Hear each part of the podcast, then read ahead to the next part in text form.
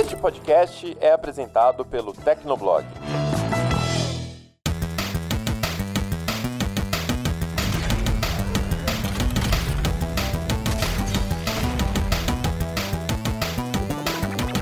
Fala galera, tá começando mais um Hit Kill, o podcast de games do Tecnoblog. Eu sou a Vivi Werneck. E eu sou o Murilo Tunholi. E hoje nós temos o retorno, né? A volta dos que não foram, do Ricardo Ciosi e do André Leonardo, da equipe do Tecnoblog também. Tudo bom, Ricardo? Tudo bom, André? E aí, Vivi? Fala galera, tudo bem? Estamos aí para falar de novo sobre outros joguinhos com mais polêmica ou não, né? Adoramos polêmicas. Tudo bom, Ricardo? Oi, gente, tudo bacaninha com vocês? É, bora falar de joguinho aí, porque joguinho é sempre bom. O que eu gosto do Ricardo é que ele fala tudo no diminutivo, né? Bacaninha, joguinho. É muito fofo isso. Ricardo é tipo o Kirby do TB, gente. O Kirby do Tecnoblog.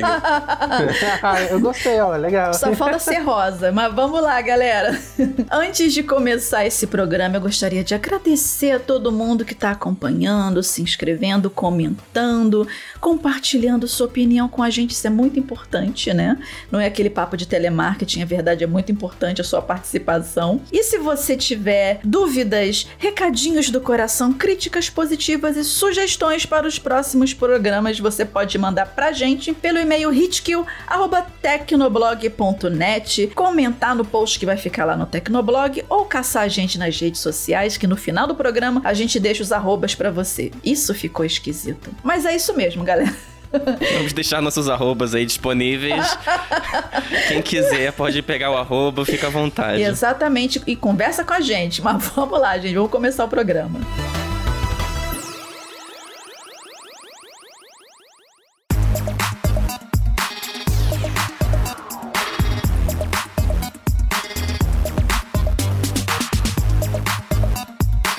Nesse Hit Kill número 45, a gente vai falar sobre jogos que originalmente eles eram em 2D, né, com aquela visãozinha lateral, né, ou os conhecidos como side scrolling, mas aí side scrolling, 2D, né, visão de lado, joguinho de lado, e migraram pro 3D. E como vocês já devem saber, alguns deram certo e outros deram muito errado, né? Então, assim, a gente pode tratar esses tipos de jogos de 2D pro 3D como remakes. É, então, quando a gente faz essa transição de mecânicas, ou seja, de pontos de vista de jogabilidade, né? A gente pode falar dessa forma, as coisas podem dar certo ou ser um desastre total, né? Então, assim, o que mais se vê na indústria dos games, né, tanto hoje em dia como de, de anos atrás, são casos de estúdios de, de jogos que eles tiveram que a ousadia, a audácia, né, de tirar a sua própria franquia do 2D e se aventurar nas três dimensões, né? E é claro que a, a gente vai trazer aqui alguns exemplos que deram bom, que foram sucesso, e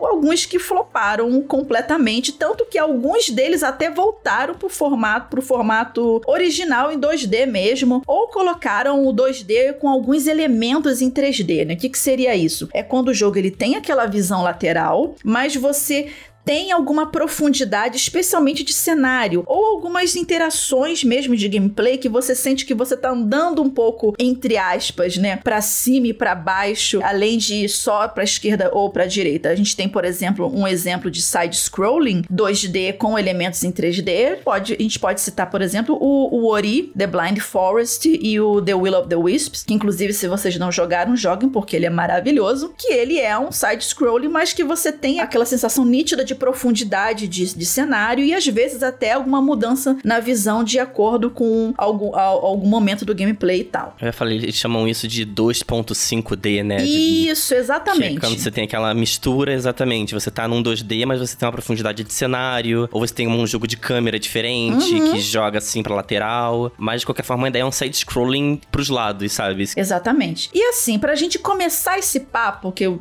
Bom, eu já comecei, né? Mas para continuar esse papo, como eu falo muito, né? Eu já vou botar aqui na fogueira, né? O, o, o primeiro candidato, né? Ou a fogueira ou a redenção, né? Não sei, depende daqui de como é que vai sair essa discussão aqui, que é a franquia Príncipe da Pérsia, ou se vocês quiserem em inglês, né? Prince of Persia.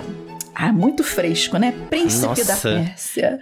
Então, o primeiro jogo, né, da série, é, é, da franquia Príncipe da Pérsia, né? Vamos lá, gente, vamos abrir o baú, né? Pegar a, a, a pá, escavar aí, né? É, esse, o primeiro jogo, ele saiu em 1989. Você já era vivo? Eu não vou entrar nesse assunto. Bom, na verdade, tipo, eu era, né? Porque, inclusive, eu joguei ele no, no PC do meu tio, né? Porque, bom, eu não tinha condições de ter PC ainda, porque eu era uma, uma pirralha do cacete. Mas eu não joguei ele em 89, né? Eu joguei ele alguns anos mais tarde, né? Lá por, por meados dos anos 90. Porque vocês sabem que, especialmente alguns anos atrás, as coisas chegavam mais atrasadas aqui no Brasil, especialmente falando de tecnologia, né? Então, assim, não necessariamente porque o jogo saiu em 89 que oh, todo mundo no Brasil tinha acesso ao jogo em 89, não. Né, é, chegou aqui décadas mais tarde e ninguém sabe ao certo como ele chegou, né? Porque sempre tinha alguém que tinha num disquete e ia passando pro outro e você ia lá e instalava no, no, no, no DOS, que algumas pessoas chamam de DOS. Inclusive, a gente já teve um hit kill falando sobre isso, que causou uma comoção, porque como assim a Vivi fala DOS? Eu falo DOS, você fala DOS, então a gente tá se entendendo, então tá, beleza, eu vou falar DOS aqui. E voltando ao assunto, assim, a primeira transição marcante que essa franquia Príncipe da Pérsia teve do 2D pro 3D veio quando os direitos da franquia foram comprados pela Ubisoft e ela lançou o Sands of Time, que inclusive vai sair um remake do Sands of Time em algum momento da vida, né, que a Ubisoft anunciou, né? Espero que, que dê bom. É, que inclusive tá sendo produzido pela Ubisoft da Índia, que eu esqueci agora o nome corretamente, mas é do estúdio lá da Índia. Acho isso bem bacana, né, eles jogarem um projeto assim pra um estúdio menor deles, né? Mas não tem data de lançamento ainda. Vocês estão levando fé nesse novo re-remake, vamos dizer assim, do Prince of Persia, porque, né, esse jogo já teve problema de produção, ele era pra ter saído, se eu não me engano, em 2021 e não saiu e agora tá sem data ainda, então tá um negócio meio esquisito, né? Vocês estão levando fé? Olha, é assim, eu penso no seguinte, se, se vai adiar uma data com a promessa de fazer algo legal, que leve o tempo que levar. Porque, assim, também não adianta entregar qualquer coisa, né? Eu, particularmente, eu gostei muito do Sands of Time. Acho que a mecânica dele, na, é, o gameplay dele não envelheceu muito bem, mas também o jogo ele é antigo pra caramba, esse primeiro, esse, essa versão original. Mas na época eu me diverti muito, então, assim, eu espero que eles façam um bom trabalho. É um jogo que quem é fã do, do, do Prince of Persia tem um certo carinho, porque ele foi o primeiro da trilogia. Porque, pra quem não sabe, há uma, vamos dizer assim, uma trilogia canônica do, do Prince of Persia, né? Depois que ele passou pra Ubisoft, que é o Sands of Time, primeiro, né? O Warrior Within, que pra mim ele é o melhor da trilogia, que tem aquela questão do daquele demônio mitológico da Haka que fica te perseguindo em momento, em vários momentos do jogo e você tem que dar louco e sair correndo, fugindo dele. Você só enfrenta ele realmente no final. Tem a trilha sonora do Godsmack, né? Que, que você pode desbloquear em- no- nos extras, né? Que tem uns clipes que você pode desbloquear como extras, né? Que você vai descobrindo ao longo do jogo e depois você assiste no menu. E aí tem dois, é como se fossem trailers de filmes, né? Com a trilha sonora do Godsmack, né? I Stand Alone.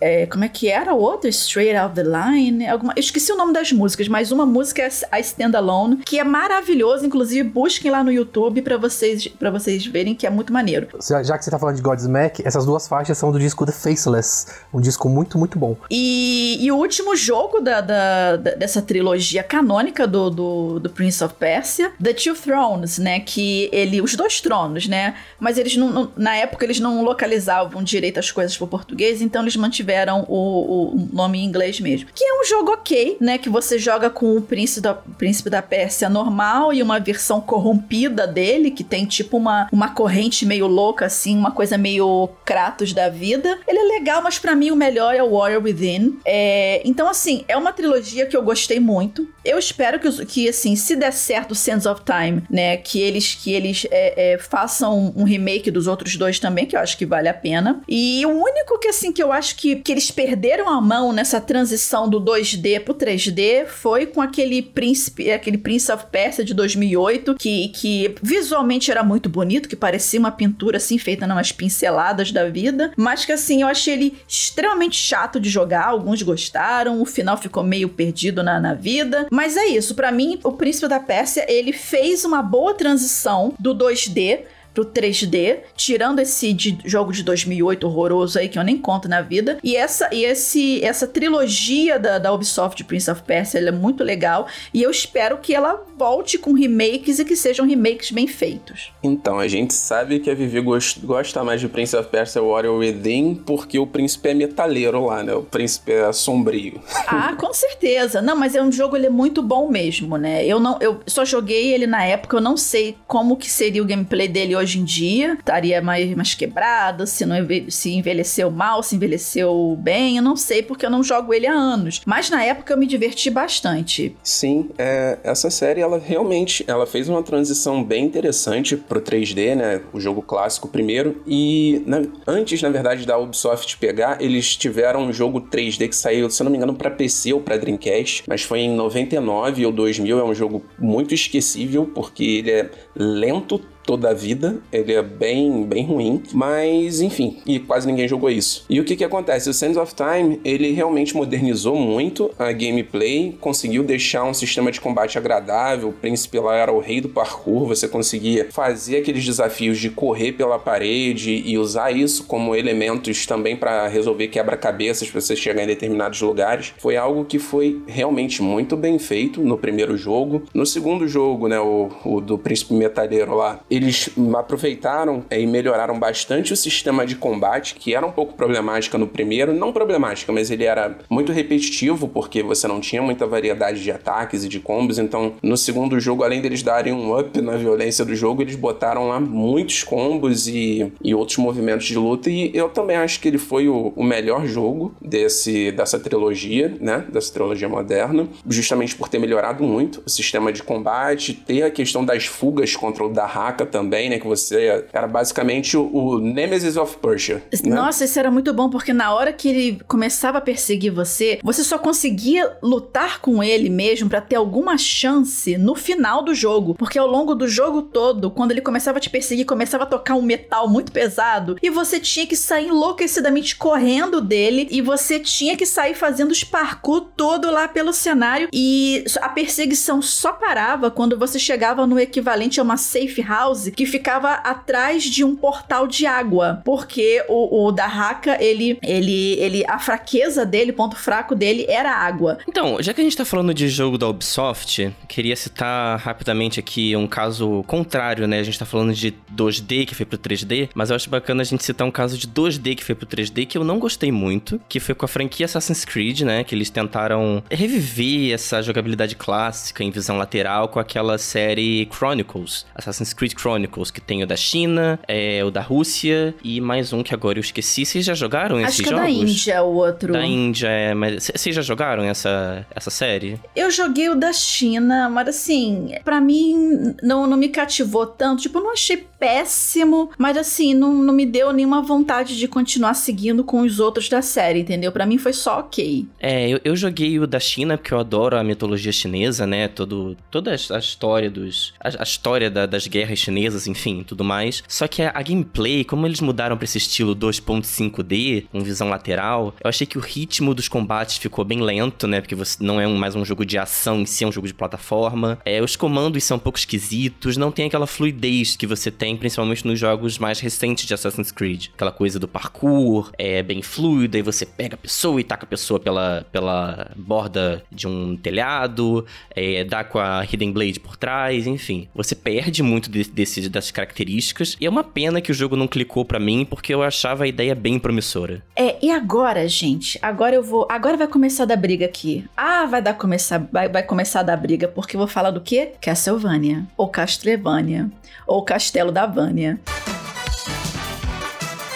péssima essa, né? Meu Deus do céu. Nossa senhora, tem que parar com isso de querer ser comediante. Vamos lá. Então, eu trouxe pra cá, pra mesa aqui, como exemplo, o Castlevania 64, que foi o Castlevania que foi lançado pro Nintendo 64, que na minha opinião, na minha humilde opinião, que eu já sei que alguns aqui vão discordar, é uma bomba, né? Porque, assim, nossa, eu joguei ele uma, é, algumas vezes, né? No, no 64 do meu primo, porque eu não tinha o um 64. E assim, ele era meio truncado de você poder é, é, se movimentar, lutar, né? Era meio complicado de controlar. Tinha umas áreas assim, meio, meio desertas, assim, sem muito propósito. Deserta no sentido de que mais vazias, né? Porque assim, o lance do Castlevania é, é justamente você ter aquela sensação de que você tá cercado quase o tempo todo. Então, tipo, é, é, são vários inimigos para você enfrentar quase o tempo todo e, e alguns breves momentos de respiro, vamos dizer assim. Então, assim, para mim, as melhores versões da série ainda, de, ainda são as versões em 2D e de repente algum 2.5D também. E especialmente os jogos que saíram pro Game Boy Advance da, da franquia, que são alguns dos que eu amo. E pelo visto, né, pelo, pelo que se lê por aí, né, ou comentando com, com outros fãs, eles também preferem essa visão, essa versão mais, vamos dizer assim, tradicional da série, né? O,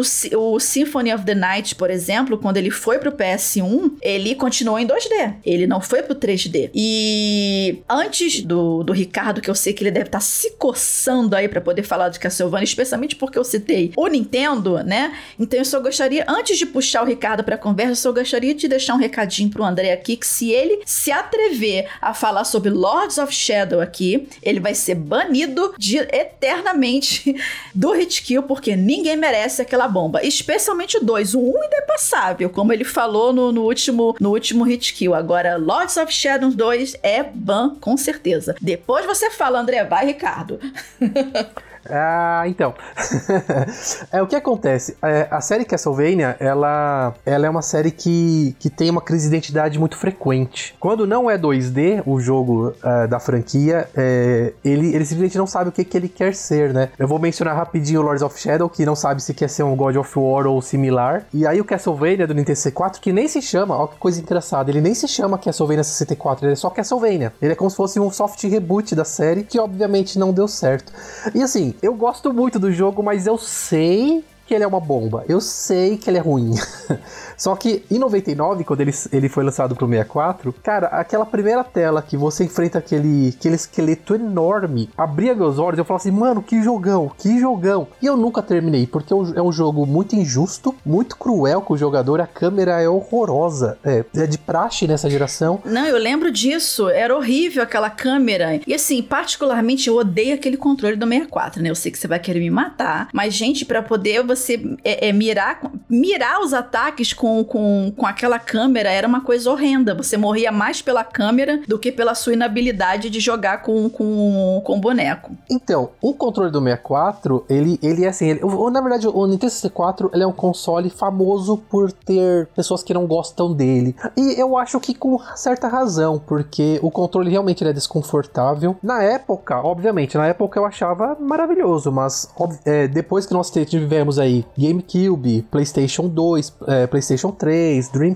o Dreamcast não, o Dreamcast o controle é bem ruimzinho também. Mas, assim, o controle do 64 ele fica complicado. Mas o Castlevania do 64, principalmente o Legacy of Darkness, que é, o, é uma pseudo-sequência desse do 64, ele tem certas qualidades lá que você tem que ser um fã mesmo para encontrar. Mas sim, é um jogo que eu gosto, mas que eu totalmente compreendo quando alguém não gosta, porque ele realmente é ruinzinho, sabe? Ele é bem ruinzinho, mas ele é tão bonitinho. Ah, meu Deus do céu, eu gosto que, que, que você é tão fofo, até para você para você criticar, né? O jogo é uma bomba, gente, tá? Mas assim, né? Tem gente que gosta, beleza. e tal. Mas vai, Ricardo. Então, mas o jogo, ele, ele tem uma trilha sonora muito boa, é, que é uma marca da, da série, principalmente dos jogos do, do Nintendinho, do Super Nintendo, o Symphony of the Night também tem uma trilha sonora muito, muito boa. E tem um, uns confrontos contra chefes muito, muito legais. Porém, sim, é, é aquilo que eu falo. Era um momento de transição, né? Então a Konami foi lá e falou: ah, vamos lançar para o 64 um, um jogo é, em 3D, né? É, totalmente em 3D, como um teste. Eu acho incrível que saiu depois o Legacy of Darkness como uma pseudo-sequência, porque o jogo ele vem, não vendeu grande coisa, ele teve muitas críticas. Então, ainda mais se você comparar que um, Zelda Ocarina of Time já tinha sido lançado previamente e o Castlevania não consegue chegar nem perto disso. Porém, porém, porém, era um jogo assim, se você se, você se empenhar se você se esforçar, se você, se você pegar um café da hora do lado e tomar, e daí você pensar nos bons momentos que você tem com seus amigos, o jogo fica super divertido. Meu Deus do céu. Aham, uhum, então, se você abstrair a sua alma, a sua vida, a sua vontade de viver, você consegue chegar até a metade do jogo sem matar é, ninguém é dentro de casa. Aí. É bem por aí mesmo. E você, André? Vai, André, agora, agora é a sua vez, André. Vai. Defenda-se. Pois é, vamos lá, né? Duas coisas. Então, eu acho que o primeiro ponto, assim, sobre Castlevania, isso eu concordo com o Ricardo com relação à crise de identidade dessa franquia, né? De não saber o que, que é da vida. Então, eu não vou citar aquele jogo proibido aqui, né? Porque eu não quero ser cortado do programa. Não vai.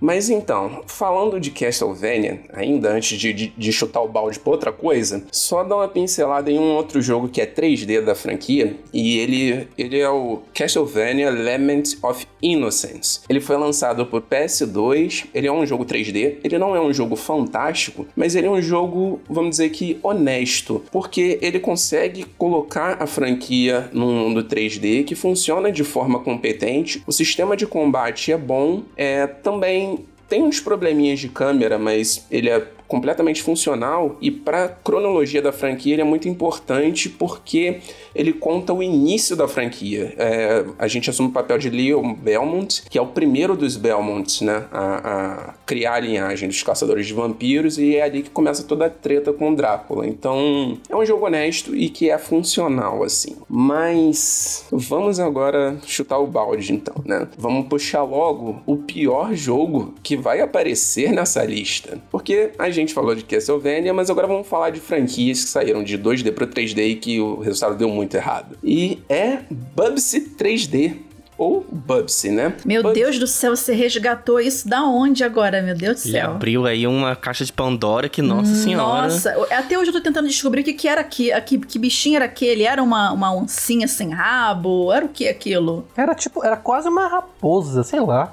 Então, tem gente que diz que é um gato, tem gente que diz que é um lince, mas enfim, é um felino, né, gente? Agora, um felino de jogo ruim. Mas o que que acontece? Bubsy nunca foi uma franquia por excelente, né? Então, o que que acontece? O primeiro jogo, ele foi lançado em 93, ele era 2D e nessa época, né, era a época de ouro dos mascotes, né? Eles tinham lá o Sonic e o Mario, né, como os tops e tinha lá aquele pessoal lá, tipo Aero, Zero, Rock Rodent, mais um monte de, de, de mascote que ninguém ligava. E o Bubsy tava lá nesse rolê também, dos que ninguém liga. E o jogo não era bom, cara. Ele tinha. Ele era muito. Ele só tinha. Bubsy só tinha duas velocidades de controle: muito lento e incontrolável, porque ele basicamente tentava simular a gameplay do Sonic, mas de uma forma muito ruim. E aí, enfim, tiveram mais de um, teve mais de um jogo da série, até que a gente chegou em 96, quando todo mundo já estava partindo pro 3D, e aí tivemos o fantástico Bubsy 3D lançado pro PlayStation 1. Esse jogo, gente, esse jogo é basicamente um pesadelo, porque todo o problema de jogo 3D, principalmente dessa época da geração de 32, 64 bits, estavam presentes nesse jogo, né? Ele tinha jogabilidade muito lenta, os controles imprecisos e a câmera bêbada, que ela não sabia onde ficava. Você sempre que tentava pular ou fazer qualquer tipo de coisa, qualquer tipo de ação, a câmera escolhia o pior ponto possível. E aí os controles se invertiam. Era um horror. Nossa, eu, eu dropei esse jogo. Eu joguei ele um pouco, mas eu dropei porque nem o André do passado, que era muito menos seletivo com, com o joguinho, conseguiu jogar esse negócio, gente. Assim, o jogo ele parecia, visualmente, ele parecia um, sei lá, um, um, um PowerPoint. Era muito feio. E o pior de tudo, gente, é. Além de tudo, além da jogabilidade ser tenebrosa, ele também tinha a questão do gato ficar falando o tempo inteiro. Eu acho que os caras viram aquela outra franquia do Gex, que era uma lagartixa que falava muito. E, velho, era impressionante. O, o bicho, você, ele morria, falava. Ele tava andando, falava o tempo todo. Era muito irritante. Então você tinha toda a jogabilidade horrível, gráficos ruins e esse bicho falando o tempo inteiro. Então, gente, era. Acho que foi a única vez que eu odiei de verdade um animal. Então. Meu Deus do céu! Nossa, é vez que eu odiei um animal. Adorei. Leonardo, vírgula André. Coitado Sério. do Bubsy, gente. Sabe Meu o Deus do céu. Bubsy 3D, gente? Pelo amor de Sabe, Deus. sabe o que é curioso? É, a Vivi mencionou no começo que às vezes a franquia vai tão mal no 3D que eles falam assim: ah, vamos voltar pro 2D. Foi o que aconteceu com o Bubsy. Ah, recentemente saiu pra PlayStation 4, Steam, Nintendo Switch, o novo Bubsy, né? Que é em 2D e por aí vai. E é outra bomba. Esse, fiquem longe desse personagem, porque aparentemente o André odeia animais, ou odeia esse animal especificamente. Nossa, jogou uma curse, a maldição no pobre do Bubsy, que nem ele voltando pro 2D deu certo. Na Pois verdade, é. ele não devia nem ter existido, né, gente? Porque assim, ele já era ruim, ficou muito pior e agora só voltou a ficar ruim novamente, né? Mas eu lembro de ter jogado de ter jogado ele no 2D ainda. Não- eu, não, eu não cheguei a pegar o 3D, felizmente, né? Gente, e vamos ser honestos, gente. Poxa, quem precisa de Bubsy de novo? Pra que que voltaram com essa franquia 2D, gente? Pelo amor de Deus, não façam isso com a gente. Desculpa o desabafo, gente, mas não dá. Bubsy mexe com, a- com, com o meu ódio Não sem interior. problema, mas aqui a gente tá aqui pra fazer essa sessão de terapia pra mexer com ódio alheio. Mas continuando a mexer com o ódio, né? Porque estamos aqui para isso. Eu primeiro, antes de falar sobre, sobre a versão 3D desse jogo, queria jogar aqui para uma pergunta pra vocês, né, que estão participando desse, desse dessa mesa redonda comigo e pra quem tá ouvindo. Quem aqui jogava Worms? Quem conhece o jogo ou joga ainda? Eu jogava muito Worms, nossa senhora. Eu jogava no computador há muitos anos atrás, assim, mas eu jogo bem pouco, não, nunca me aprofundei como fã, não. E você já jogou, já jogou Worms, André? Não, eu já joguei também, bem pouquinho, na verdade, na época que era 2D, mas os 3Ds agora eu realmente não joguei, não. Cara, assim, eu joguei muito Worms, muito. Pra quem não conhece, né, a, a série, porque ele é uma série mais antiga que eles tentaram fazer um- um- uns revivals mais recentemente, mas não, não teve o mesmo apelo. Então, pra quem não conhece, ele é um game de estratégia com um estilo Tower Defense, né, em que você, em que você tem um time de minhoquinhas, olha que fofo, né, e você tem que exterminar todas as minhoquinhas do time adversário. E aí você podia customizar suas minhoquinhas, botar chapéuzinho, mudar a voz, gravar vozes diferentes. Inclusive, né, se eu não me engano, se, se não, é- se- não sei, não sei se era o Worms 3, que você podia gravar vozes também, entendeu? Um negócio assim, você podia escolher lá. E ele era divertidíssimo no, no, no 2D, é, especialmente porque você, tinha, você conseguia né, é, ter uma noção bem clara do cenário. Porque as minhoquinhas ficavam em tamanhos menores, espalhados por pontos diferentes do cenário. Você via bem onde o seu time estava e principalmente onde, onde estavam as minhoquinhas dos adversários, né? Então, assim, o problema quando isso foi pro 3D é que virou um caos, cara. Ficou muito ruim. Assim, porque você não encontrava mais a sua minhoca, nem a minhoca dos outros. Oh, meu Deus.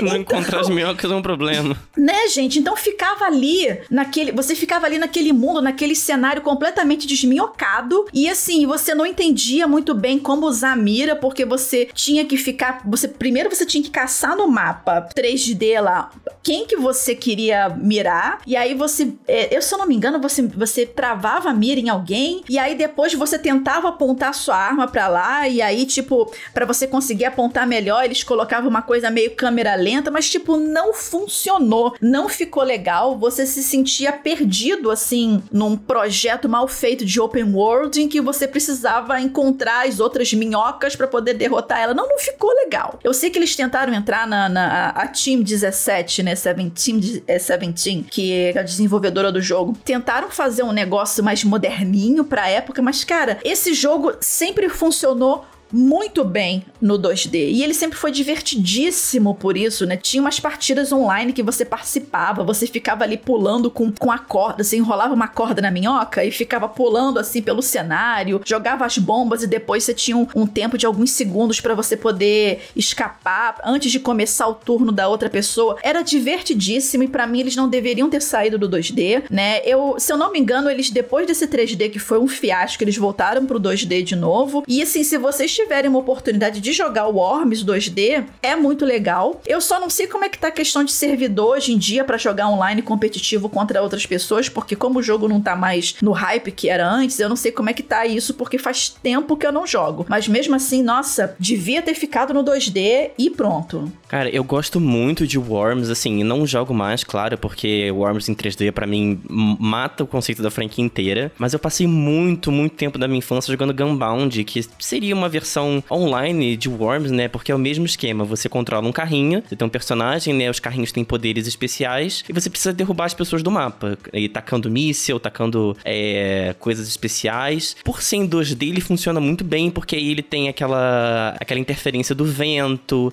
interferência de outros, de outros efeitos no mapa, né? Às vezes tem um furacão, às vezes tem Sim, um raio de Worms luz. tinha isso também. É, tipo, isso, isso, isso vem tudo desse, desse gênero, né? De. Eu esqueci como é que é o nome, mas seria alguma coisa como um tiro em arena, Battle Royale, sei lá. Mas que o objetivo é você tacar todo mundo pra fora do mapa. Você taca pra fora do mapa e você vence. E eu acho que, assim, esse tipo de jogo não funciona em 3D de jeito algum. Porque você. É, é- é um, é uma coisa meio tática. Você tem que ver a visão la- lateral do mapa todo. Você tem que ter aquela visão ampla, aquela visão aberta, assim, da arena e dos carrinhos e das pessoas. Se você vai pro 3D, assim, o 3D é legal, ele dá aquela profundidade do mapa e tudo mais, mas você perde muita informação. Acho que esse pra mim é o problema quando você muda um jogo de 2D, 2D para 3D. Se você cria uma franquia direto no 3D, você eh, cria do zero, você acostuma as pessoas a terem poucas informações, mas quando você tá no 2D, você consegue mostrar muito mais coisa. Tem menos informação na tela, né? É Tudo mais amplo. Aí você muda pro 3D e ferra tudo. Então, o Worms tinha que ser Worms e Gunbound, assim, o Gunbound clássico acho que nem existe mais. Tem a versão mobile hoje, que ainda é 2D, se eu não me engano, eu não jogo, sau- saudades inclusive. Mas se um jogo é criado no, no 2D, é muito difícil você transitar ele pro 3D de uma forma legal, assim, de uma forma boa mesmo.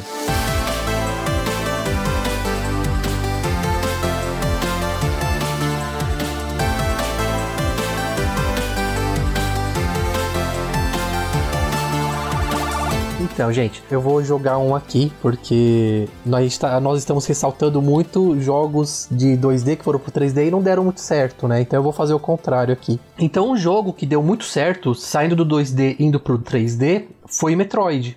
Então, o Super Metroid, Metroid, Metroid 2 é, de Game Boy, eles, foram, eles se estabeleceram como 2D. E quando a Retro Studios foi maluca, junto com a Nintendo, de lançar Metroid Prime, todo mundo torceu o nariz, porque obviamente parecia o quê? Que nós iríamos ver a Samus sendo um, é, participando de um Call of Duty, apenas atira, atira, atira. Ia perder uma frase que é que os retro gamers usam muito, né? Ia perder a essência da franquia e por aí vai. Porém, não foi o que aconteceu em Metroid Prime, Prime Echoes, Prime Corruption e um dia Talvez, talvez no, quando estivermos gravando aí o Hit Kill 200, vai sair Metroid Prime 4, mas a...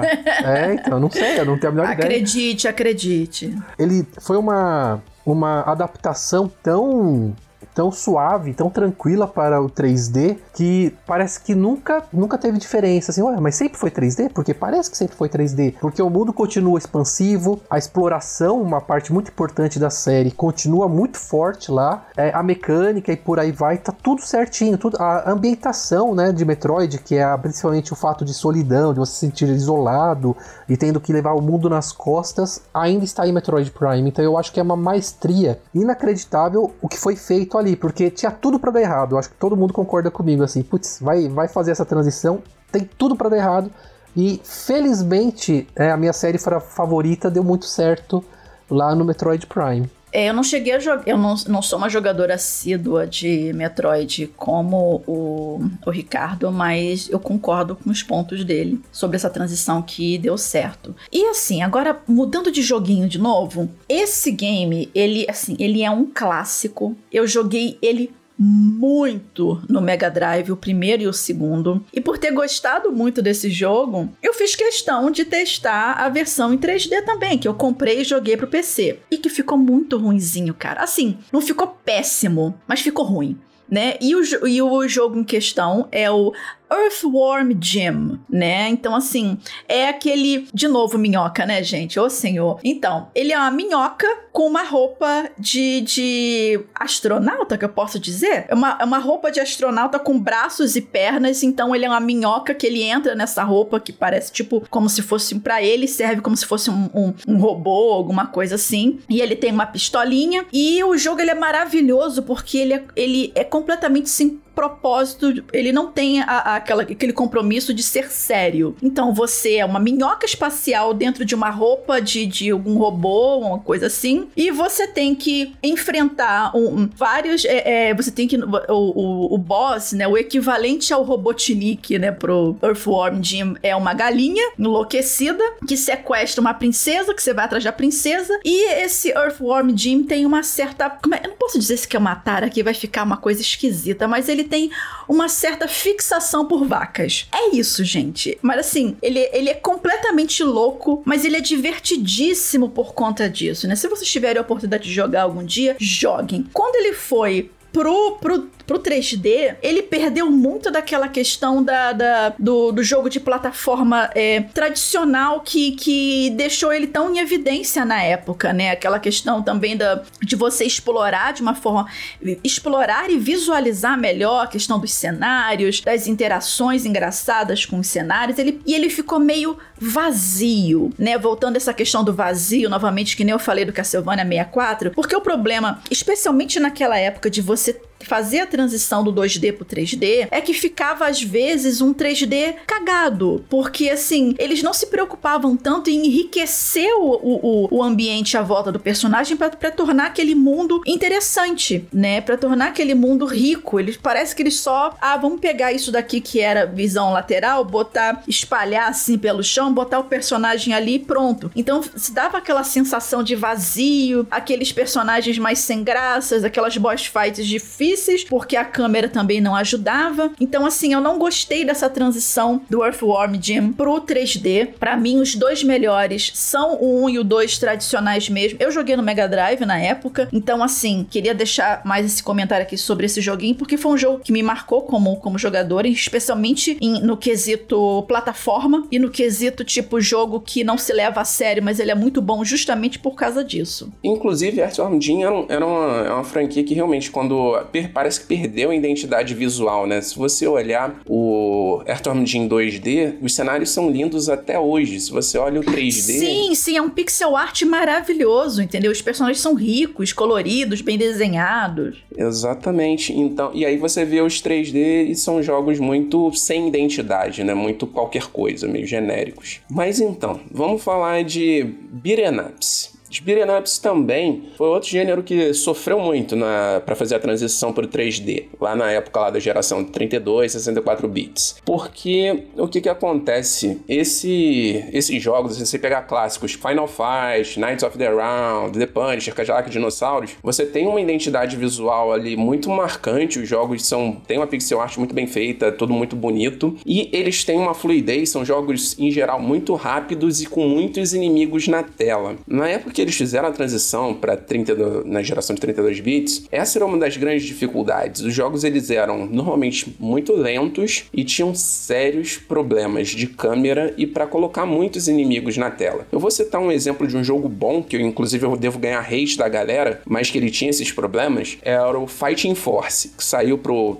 PS1 e saiu pro 64 também, tempos depois, eu acho. Ou foi cancelado, não lembro. Mas, assim, era um jogo que você podia escolher, era um beat'em up, você podia escolher entre quatro personagens e ele tinha lá as características de cada personagem ter um jeito de jogar, mas ele tinha todos esses problemas. A câmera era muito ruim, é, você vo vo volta e meia tava lá batendo no vento ou apanhando porque a câmera tava perdida e não encontrava o seu personagem, e ele tinha poucos, poucos inimigos na tela e a jogabilidade era lenta. Então, quer dizer, isso de um jogo bom. Mas agora vamos falar de jogo ruim, na verdade, que fez a transição muito mal. Que foi Final Fight, cara. Final Fight teve um jogo chamado Final Fight Streetwise, foi lançado para PS2 em 2006. A gente controla o Kyle, que é o irmão do COD, né, que é um dos protagonistas do primeiro jogo. E assim, ele começa até bem, na verdade, começa tipo numa luta clandestina, bem estilo clube da luta, do, do Kyle trocando porrada com um cara lá num, tipo num, gal, um galpão não, né, tipo um porão, um negócio bem esquisito bem underground, mas que é divertido porque a gameplay ali é mais lenta. Mas aí passou 5 minutos, te colocam num mundo semi-aberto,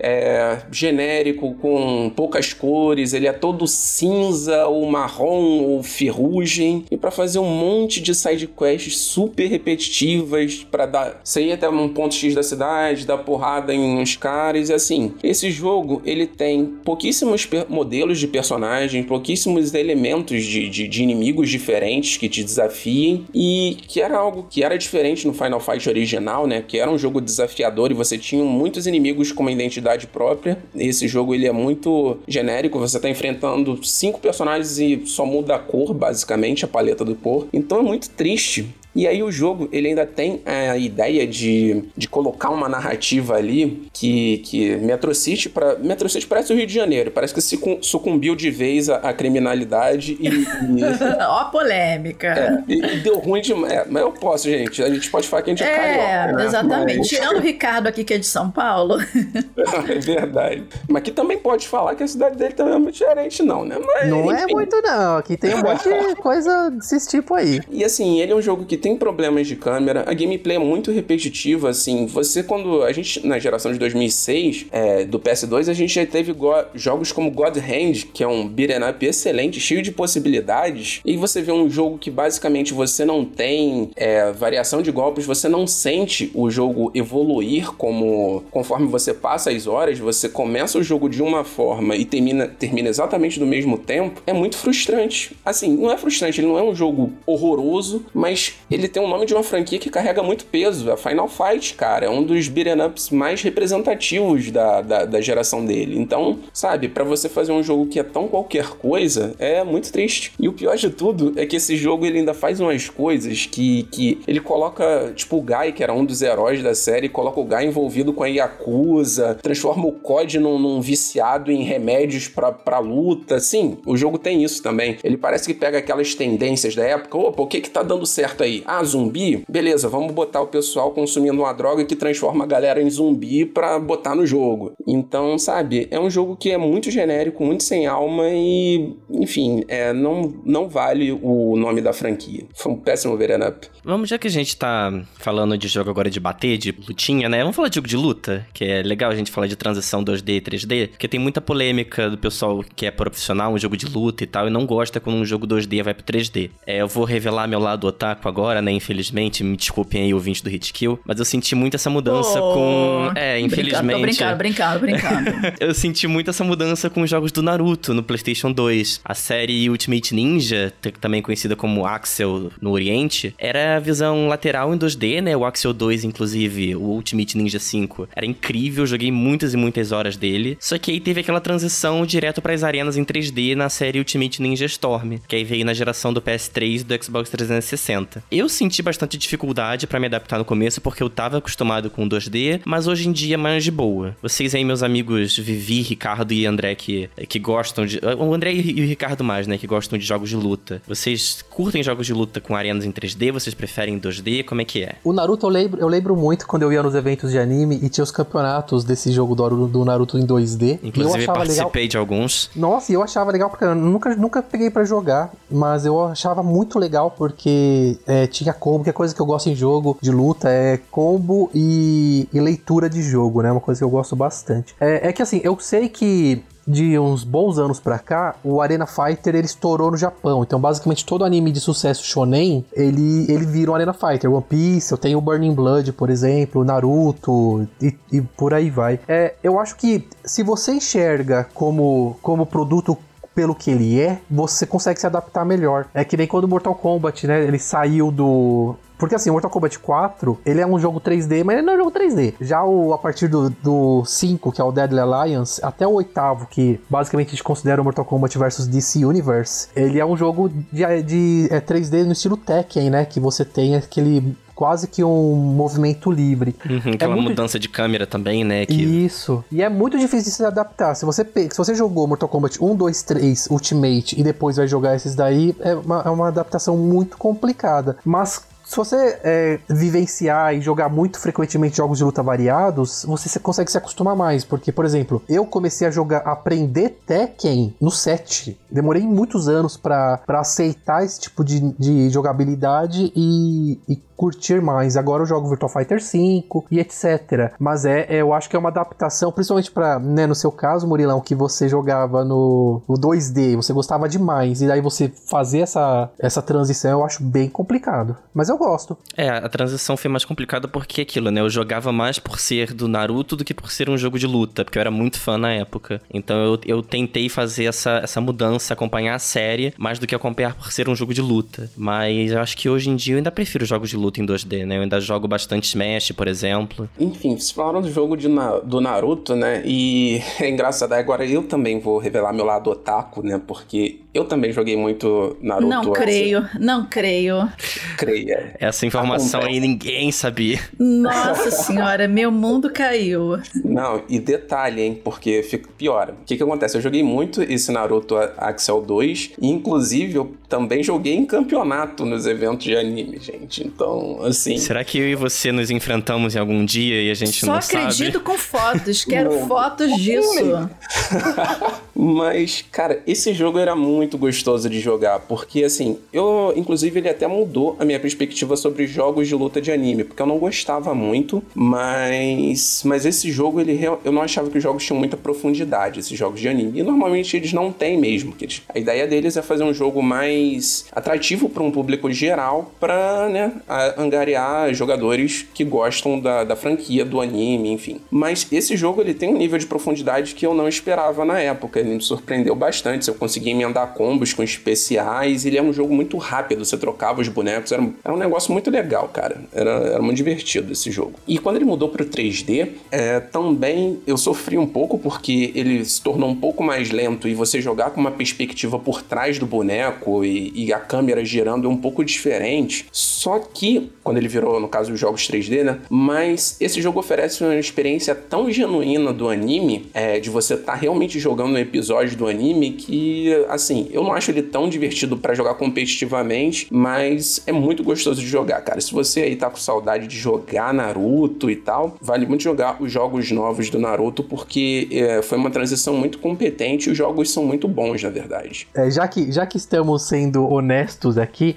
eu também vou falar um pouquinho da minha fase anime de otaku. Ih, meu Deus do céu, mas o que, que está acontecendo? Eu puxei um trem aí que agora desgovernou. De né, perdão, gente? Vivi, me vai. desculpe, não, mas não, tudo bem. gente, à vontade. Quem sou eu pra julgar? Eu não jogava Naruto, ess- esses jogos. Eu, eu sempre fui mais tradicional nos fighting games. Tanto é que uma curiosidade é que eu já eu ganhei dois campeonatos de Injustice em evento de anime. Tenho até medalhinha até hoje. Mas eu fazia cosplay falando nisso é, quando eu tinha entre 16 e 18 anos aí, ó. Que beleza, ó. Todo mundo aqui. Não sei se todo mundo, porque eu não quero apanhar da Vivi, mas o Otaku tá Cara, no qual o sangue. hein? problema de gente? Mas que coisa. O André tem mesma idade que eu. Bota ele na roda também. Só sei de uma coisa, esse é um hit kill de revelações. E...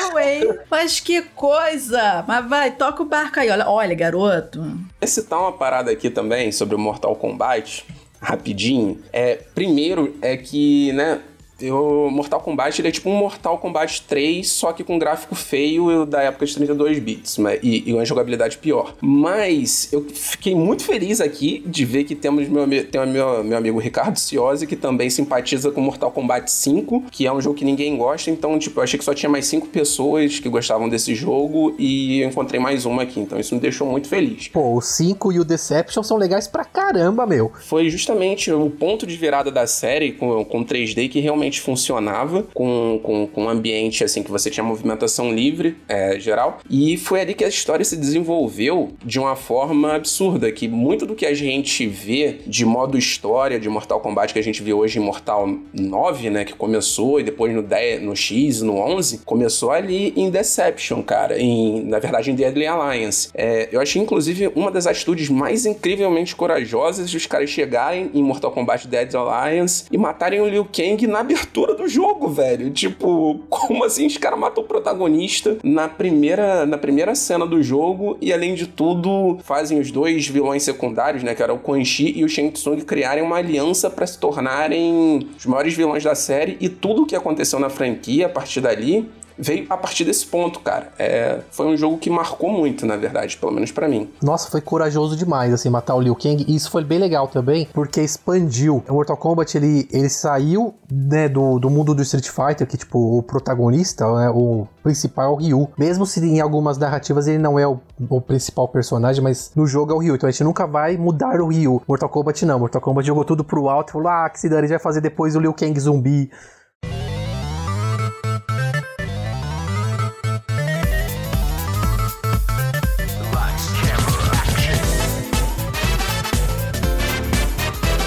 Antes da gente terminar esse papo, não podemos deixar de falar de quê? Sonic. A gente não pode deixar de falar da transição de Sonic do 2D maravilhoso que todo mundo ama, inclusive Sonic 3, e, e depois com a expansão que eles colocaram Knuckles no jogo, melhor Sonic. Agora, quando ele começou a se aventurar pro 3D, primeiro com aquele 3D Blast que a gente nem comenta mais a existência disso. Esse aí é né? foda. Esse aí é difícil. Não, esse é uma bomba, né? Terrível. Tenso. E as várias aventuras do Sonic, né? Que, que é, no no 3D. Tem aquela versão do Dreamcast que, que é até aceitável, eu curti, né? Mas assim, Sonic ele tem uma, uma relação de amor e ódio pelo 3D, vamos dizer assim, né? Quais, assim, para vocês são jogos que, que vocês acham que funcionaram no 3D, se é que existe algum, ou flopou tudo, Sonic tem que existir mesmo no 2D? Ricardo, vai, Ricardo. Você é, o- você é o especialista de Sonic aqui, Ricardo. Aí, aí é maldade comigo, porque o, o Felipe, o Ari, a galera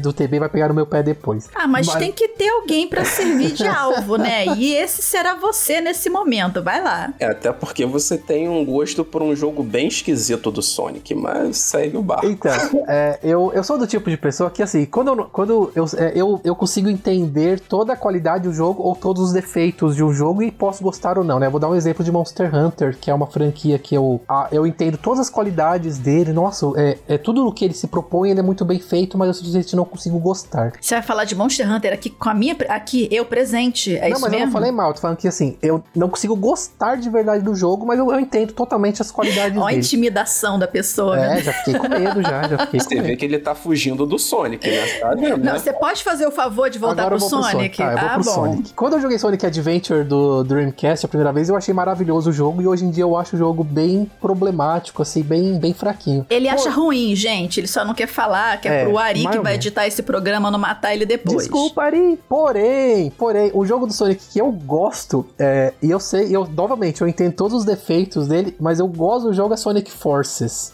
Eu gosto muito da temática. a tem- Sem o. Ah, corram para as colinas. Rapaz! Misericórdia, senhor. Mas, assim, Esse é, o, é que- é o jogo do Sonic Lobisomem? Não, não, esse é o Unleashed. Né? Esse, Ah, esse daí eu não nossa senhora. muito, não. Nossa. O Sonic Forces é, o, é teoricamente é o mais recente, antes do É, é o que tem o Knuckles bombadão? Não, esse é o Sonic Boom. Oh, e meu o Sonic Deus. Boom é bem ruim também, é bem ruim. o, o Sonic Forces é um jogo meio que pós-apocalíptico, distópico do Sonic. É, ele tem aquela é, narrativa de que o Robotnik venceu e dominou o mundo, e o Sonic desapareceu, e daí você tem que fazer um avatar. Que é a, a pior parte do jogo, na minha opinião, é o avatar. Você tem que fazer um avatarzinho. É, mas a, a, a jogabilidade dele funciona, os momentos de transição entre 3D e 2D, ele, ele funciona até bem, assim, não é, não é o nível de qualidade de Sonic Colors, mas ainda assim ele, ele oferece um momentos de diversão, assim, bem, bem bacaninhas. E, e eu gostei muito da temática, porque pega, ah, vamos salvar o mundo, literalmente vamos salvar o mundo, porque o mundo tá dominado pelo Robotnik, então a cada estágio você vai li- limpando, né, vai, vai pegando para os rebeldes a, o, o espaço. Então assim, tem uma pegada de Star Wars no jogo, e eu gosto bastante. Não, não bastante, vai, eu acho que eu estou exagerando Gente, mas que farofa que bastante. Sonic com Star Wars. É, experimente. Eu, assim, é- Não quero é- não, quero é normal, é normal, é padrão hoje em dia sair um Sonic 3D e todo mundo achar ruim. Na hora, automaticamente achar ruim. É, isso é verdade. Eu concordo que já, já, tá, já tem um preconceito já Isso. solidificado. Mas aí é, é um preconceito até merecido, né? O histórico da Sonic Team não é dos não é favorável. Mas o Sonic Forces, ele é legal, ele é divertidinho sim. É que, assim, não é, não é que nem Castlevania que você tem que se esforçar muito. Não, ele é um jogo divertido. É que a pessoa tem que tirar um pouco aquele preconceito de achar que Sonic bom é só Sonic 2D e, e se aventurar por Sonic Force, que é um jogo legal. E a trilha sonora é legal pra caramba. A música Fist Bump, ela é cantada pelo Rubas Tank, que é uma banda que estourou aí uns anos atrás com uma música bem meia boca. Sim, Mas- sim. A, a banda eu conheço, a música Meia Boca também. Então, então assim, é. Dá... Se você nunca deu uma chance pra Sonic Forces, vai sim, gente. Vai... Pode me xingar depois nas redes sociais, mas é um joguinho legal, é um jogo legal. Não, gente, não xingue o Ricardo. Quem xingar o Ricardo, eu vou bater, tá? Eu vou atrás com a Exatamente. Polícia Ah, Ah, Federal. legal, eu tenho... eu- meus amiguinhos me protegem. Não, ninguém, Então, eu- vai, eu- ninguém vai xingar Ricardo, não. Claro que não, Respeitem mas o eu concordo, mas eu concordo em discordar do Ricardo, porque pra mim, assim, eu, eu prefiro Sonic 2D. Pode ser, até ser um 2D com elementos de 3D, entendeu? Eu acho que o Colors é, é o mais 3D, vamos dizer assim, que eu me ouso aventurar na franquia. Mas não sei, é, mas assim, tipo, é algo particular, é um gosto meu mesmo, entendeu? Esse negócio de. É, tem o, o lance do do, do, do- do Sonic Race. É Sonic Race? Aquele dos carrinhos é o.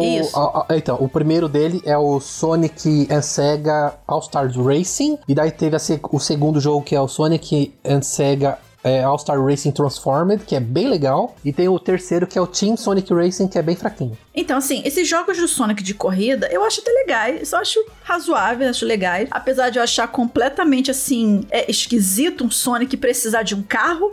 Mas, enfim, entendi o propósito do jogo. Não vou ser tão, tão é, é, é, chata em relação a isso. Mas, assim, o Sonic é uma franquia que eu gosto muito, mas eu realmente prefiro ela no 2D. Mas isso- isso é algo completamente pessoal mesmo. É, citar uma parada aqui, Vivi, não peça por um jogo do Sonic de corrida que não seja de carro. Porque o Saturn teve um, um rolê desse e, meu Deus, é um, é É, um jogo muito ruim, é muito ruim Sonic R. É, exatamente. É um dos piores clones de Mario Kart, sem ser Mario Kart, que, olha, é terrível. É muito ruim. Mas. Então, eu ia citar aqui também, dar o meu pitaco aqui sobre Sonic rapidinho, só pra falar aqui do aquele Sonic Unleashed. Eu dropei esse jogo, mas eu achei curioso porque ele é tipo um, um Sonic of War, né? Que, que tem uma parte de combate que ele imita God of War e a gente controla um Lobisonic, né? Que o Sonic vira um lobisomem lá, muito esquisito. Mas o que é bizarro nesse jogo é que a parte 2D dele até funciona também. Então, e só a parte do Sonic Generations, cara, que ele faz uma transição muito boa do 2D pro 3D. Você joga lá com aquele Sonic gordinho clássico, né? Com a perninha curta lá nos, nos cenários 2D. E ele é muito, muito divertido e joga as fases 3D com o Sonic moderno, que é esse Sonic aí que, que o Ricardo citou, do Adventure. Então, tipo,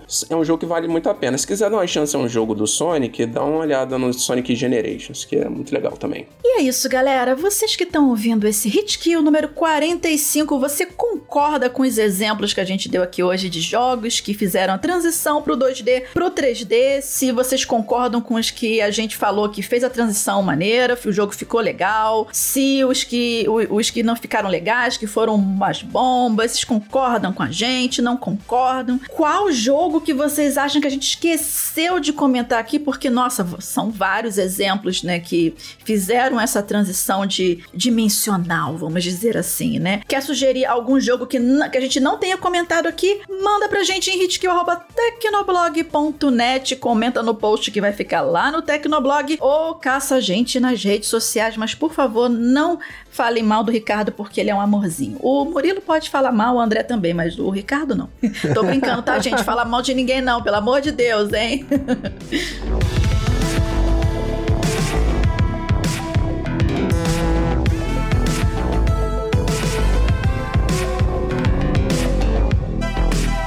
agora a gente vai falar das nossas dicas de jogos, que é aquele bloco maroto e crocante do Hit Kill, que a gente que tá aqui participando da gravação jogou alguma coisa ou tá jogando agora, seja um lançamento ou algo do passado, a gente pensa, caraca, o pessoal vai curtir isso. Então a gente traz aqui algum game que a gente esteja testando no momento para ver se vocês curtem também. E a minha sugestão de jogo para este programa é Weird West, né? Ou, ou vamos dizer assim, né? Oeste esquisito, né? Weird West. Que é um jogo da, da Devolver Digital, né? Publicado pela Devolver Digital. Ele é um lançamento, né? E o interessante dele é que, assim, ele é um RPG de ação, né? Com uma visão isométrica, que é aquela, aquela visão que a câmera, ela fica, na maior parte do tempo, fixada no, no céu, vamos dizer assim, com muitas aspas, né? No topo. Mas você tem a possibilidade de aproximar também, mas você não é aquela visão do tipo em cima do ombro do protagonista,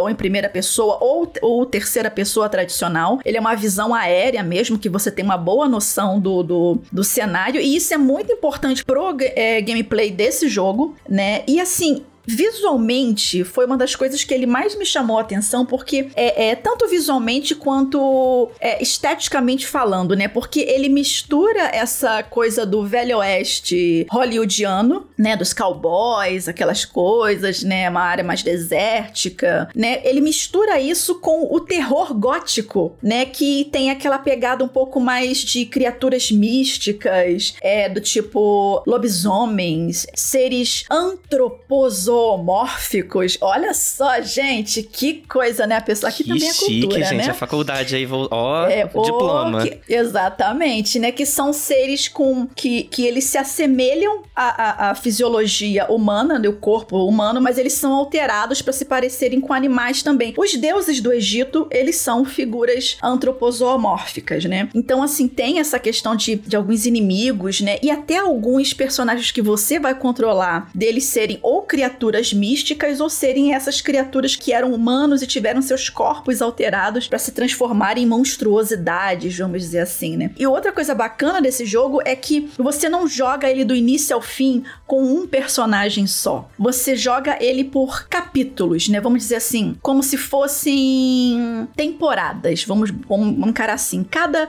temporada, cada minissérie dentro do jogo, você controla um protagonista que tem a sua própria história que você vai seguir até o final. Quando você termina ela, você não zera o jogo, você acumula a, algumas coisas de experiência, de armas e equipamentos que você tinha com esse personagem e começa a storyline do próximo personagem. E tudo isso faz sentido, que eu não vou dizer para não dar spoiler. E aí você vai experimentando vários gameplays diferentes até o final real do jogo mesmo. E assim, esse é um game que ele ele, me surpreendeu positivamente. Ele é bem interessante. Ele tem muita coisa para ler. Ele tem consequências para os atos que você vai fazer. Por exemplo, se você quiser sair ajudando as pessoas, você vai ganhar algumas bonificações e alguns problemas com isso também. Da mesma forma que se você for entrar na cidade e matar todo mundo, você também vai ter consequências até positivas, mas consequências negativas também. Então, assim, ele tem um gameplay muito interessante. A temática é bem legal. Apesar de ele ser um RPG de ação, você consegue criar é, estratégias também, você e,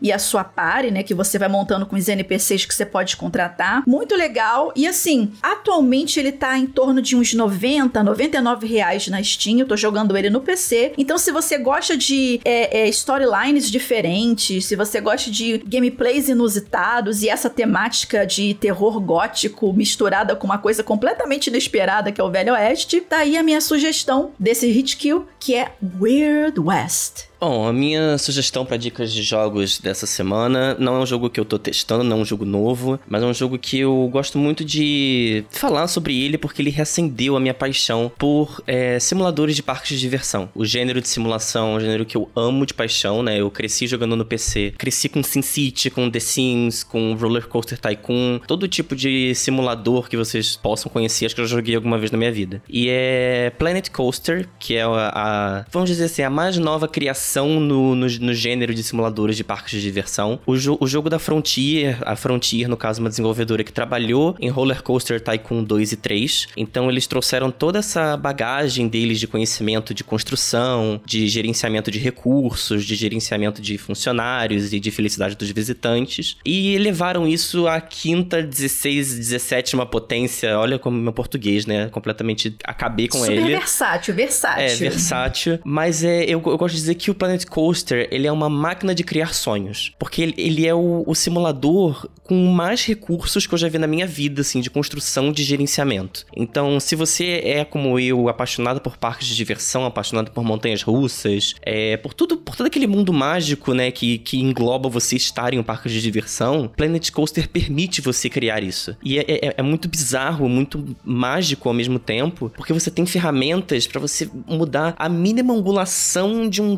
trecho da montanha russa, sabe? Isso afeta a felicidade dos visitantes, a sua felicidade como criador, fica todo, todo mundo feliz. Só que ele tem um probleminha, né? Por ele ter tantos recursos, tantas tecnologias e tantas funções, ele pode ser um pouquinho difícil de você pegar o jeito, porque são muitas informações e você fica ali, o que, que eu faço aqui? O que, que eu uso? Qual comando que eu uso para girar o eixo X dessa parede, o eixo Y? Aí tem o eixo Z também, que é em 3D. É, eu acho que a parte mais tranquila dele é a parte de gerenciamento, que até uma crítica que algumas pessoas fazem que ele não é tão completo assim, para você colocar, por exemplo, preço nas suas lojas, o, o preço talvez não influencie tanto assim nos seus ganhos, no seu lucro. A parte de pegar empréstimo com o banco também, algumas pessoas ficam um pouco confusas, porque não é tão explicadinho, tão mastigadinho quanto eram nos jogos anteriores da série Roller Coaster Tycoon. Mas assim, é, Planet Coaster, hoje para simuladores de parques de diversão, é o que Cities Skylines se tornou para simuladores de cidade. Ele é referência, ele é o que um jogo, entre aspas, perfeito deveria ser. Porque ele tem tudo, ele faz tudo muito bem e ele recupera aquela nostalgia, aquela coisa clássica de quem cresceu com os simuladores. Então, se vocês gostam de, de simulador de parques de diversão, joguem Planet Coaster. Ele tá disponível tanto para PC, que é a plataforma principal dele, tá no Steam. Se eu não me engano, também está na Epic Games Store, mas se não tiver, tá no Steam com certeza. E nos consoles ele tem uma versão adaptada para os controles, para os joysticks, que tá no, no PlayStation, tanto 4 quanto 5, e nos Xbox One e Series X e S. Então, vocês têm todos os lugares para jogar Planet Coaster, joguem bastante. E tem expansões muito legais também, tipo expansões do Ghostbusters com temática de terror. Acho isso bem bacana. Então, o Mori falou tão animado sobre esse jogo que eu fiquei até com vontade de conhecer. Olha que eu nem gosto desse tipo de simulador, né? Mas o meu jogo aqui, que é o jogo que você tá aqui, é, tem a ver até com a proposta desse programa. Eu acho que tá um outro jogo, mas eu acho que esse aqui combina mais. Não é um jogo novo, é, se chama The Takeover que é um beat'em com gráficos 2D, 2.5D. Ele lembra um pouco Streets of Rage, a gente controla três personagens diferentes, né? A gente tem uma mulher que é mais rápida, tem o cara fortão e tem o, o cara principal, que ele é um personagem mais equilibrado, que por sinal lembra muito o design do Axel, de Streets of Rage. E a gente passa por diversas fases encarando bandidos e o jogo tem um sistema de combos muito interessante que você pode linkar tanto os, os, os golpes normais com especiais e aumentando o teu contador de hits para ganhar mais energia e ganhar mais bônus para usar especiais e também usar vidas. Esse jogo é muito divertido. Ele não é novo, mas se você terminou Street of Rage 4 ou algum outro beat'em up e tá procurando algo interessante, vale muito a pena jogar The, The Takeover. Ele não é um jogo muito caro e ele está disponível no, no PC, no PlayStation 4 e no Nintendo Switch e, e se não me engano ele tem até para Mac, gente. Então assim, é um jogo divertido, ele volta e meia tá em promoções aí e essa é a minha, é a minha recomendação, assim, não tem muito o que dizer, já que é um beat'em up, é bem óbvio, mas ele é um jogo que é muito equilibrado, tem uma duração razoavelmente boa para o gênero e que você certamente vai jogar mais de uma vez depois de zerar, porque os personagens são muito diferentes entre si. Então vale pelo menos ali umas três ou quatro zeradas diferentes. Ah, o jogo que eu estou jogando muito atualmente é o Young Souls. É um jogo que saiu, que está no Game Pass. É, tem a versão para Nintendo Switch também. Não sei se tem para PlayStation, mas acho que tem para PC também. É um beat'em também, é, mas ele é focado em narrativa e elementos de RPG. Então você joga com dois gêmeos, uh, um menino e uma menina, e eles basicamente têm que é, se aprofundar no núcleo da Terra em um mundo goblin para descer a porrada em um monte de inimigo para salvar alguém, alguma uma, uma, pessoa querida por eles. A direção artística é maravilhosa, né? Você parece que você está jogando um desenho do Cartoon Network. E a jogabilidade é muito boa, tem sistema de parry, então para você é, rebater um, um, uma investida inimiga. E é um jogo muito, muito gostoso de jogar. É, eu ainda tô no começo, na verdade, devo estar com uns 40% de, do jogo concluído. E eu tô louco para terminar mesmo Eu queria muito uma versão física pro Switch, mas eu, eu não a encontrei ainda. Mas aí, ó, minha sugestão fica pra Young Souls. Bem, bom jogo, muito bacaninha.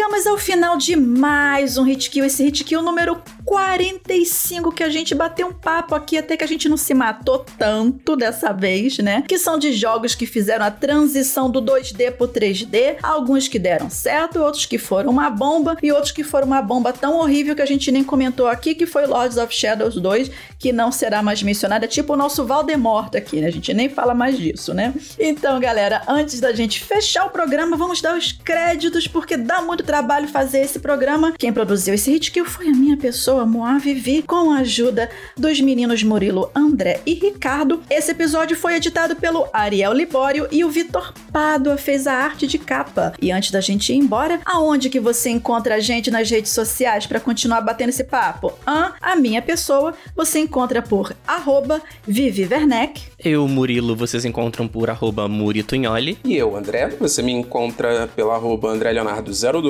E eu, o Ricardo, você encontra no arroba Ricardo Ciosi. E é isso, galera. Até o próximo. O meu, o nosso e de todo mundo. Hit Kill.